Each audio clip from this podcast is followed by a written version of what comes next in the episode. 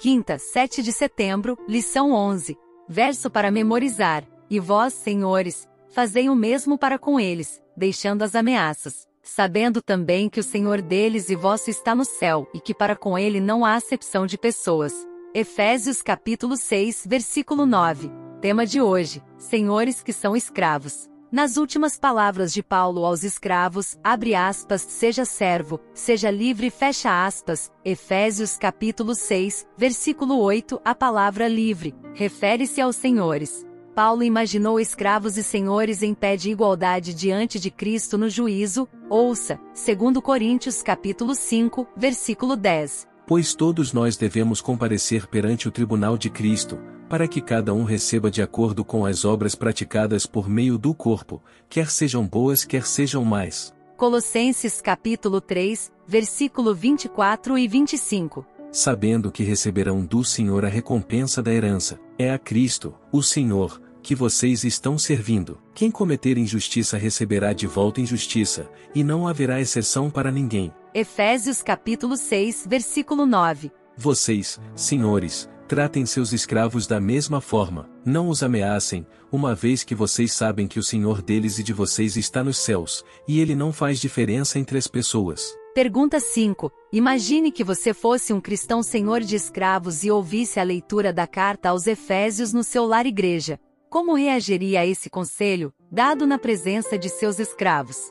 Paulo exortou com firmeza os senhores, mostrando o contraste entre senhores no grego, oikurió, traduzido como mestres, que tinham o hábito de ameaçar os escravos, e o Senhor Rocurius Cristo, em quem não há parcialidade. Paulo pediu aos senhores, abre aspas, façam o mesmo com os servos, fecha aspas, os escravos, o que era surpreendente no contexto do primeiro século.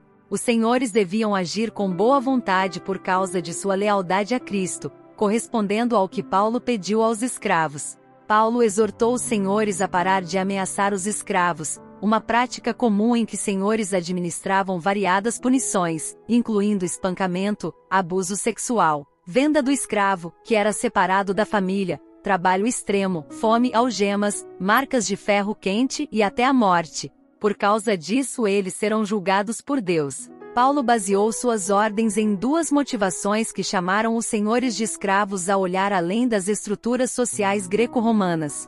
Hum, eles e seus escravos eram escravos de um único Senhor. 2. O Senhor Celestial julga tudo sem parcialidade. Uma vez que seu próprio Senhor tratava os escravos em pé de igualdade com os outros, eles também deviam fazer assim.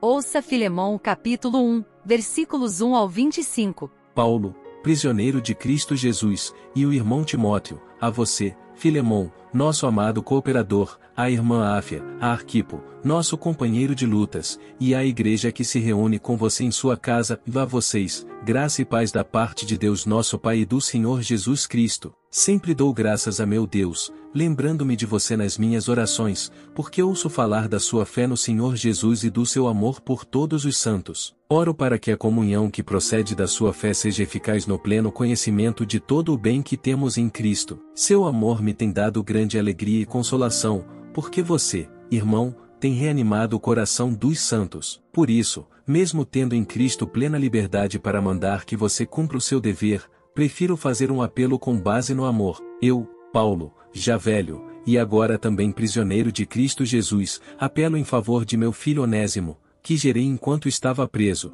Ele antes lhe era inútil, mas agora é útil, tanto para você quanto para mim. Mando-o de volta a você, como se fosse o meu próprio coração. Gostaria de mantê-lo comigo para que me ajudasse em seu lugar enquanto estou preso por causa do Evangelho, mas não quis fazer nada sem a sua permissão, para que qualquer favor que você fizer seja espontâneo, e não forçado. Talvez ele tenha sido separado de você por algum tempo, para que você o tivesse de volta para sempre, não mais como escravo, mas, acima de escravo, como irmão amado. Para mim ele é um irmão muito amado, e ainda mais para você, tanto como pessoa quanto como cristão. Assim, se você me considera companheiro na fé, receba-o como se estivesse recebendo a mim. Se ele o prejudicou em algo ou lhe deve alguma coisa, ponha na minha conta. Eu, Paulo, escrevo de próprio punho, eu pagarei, para não dizer que você me deve a própria vida. Sim, Irmão, eu gostaria de receber de você algum benefício por estarmos no Senhor. Reanime o meu coração em Cristo. Escrevo-lhe certo de que você me obedecerá, sabendo que fará ainda mais do que peço. Além disso, prepare-me um aposento, porque, graças às suas orações, espero poder ser restituído a vocês. Epáfras, meu companheiro de prisão por causa de Cristo Jesus, envia-lhe saudações, assim como também Marcos, Aristarco, Demas e Lucas, meus cooperadores. A graça do Senhor Jesus Cristo seja com o espírito de todos vocês. A linguagem de Paulo animou os escravos. Eles receberam a adoção, a redenção, a herança, a entronização com Jesus, o status de concidadãos, membros da família de Deus e integrantes do corpo de Cristo. Efésios capítulo 6, versículos 5 ao 9 aplica o ensino da carta ao relacionamento entre escravos e senhores, incluindo conselhos sobre a fala e a ética sexual. O próximo tema da lição será estudo adicional. Reserve um tempinho e ouça. Deus te abençoe. Até lá!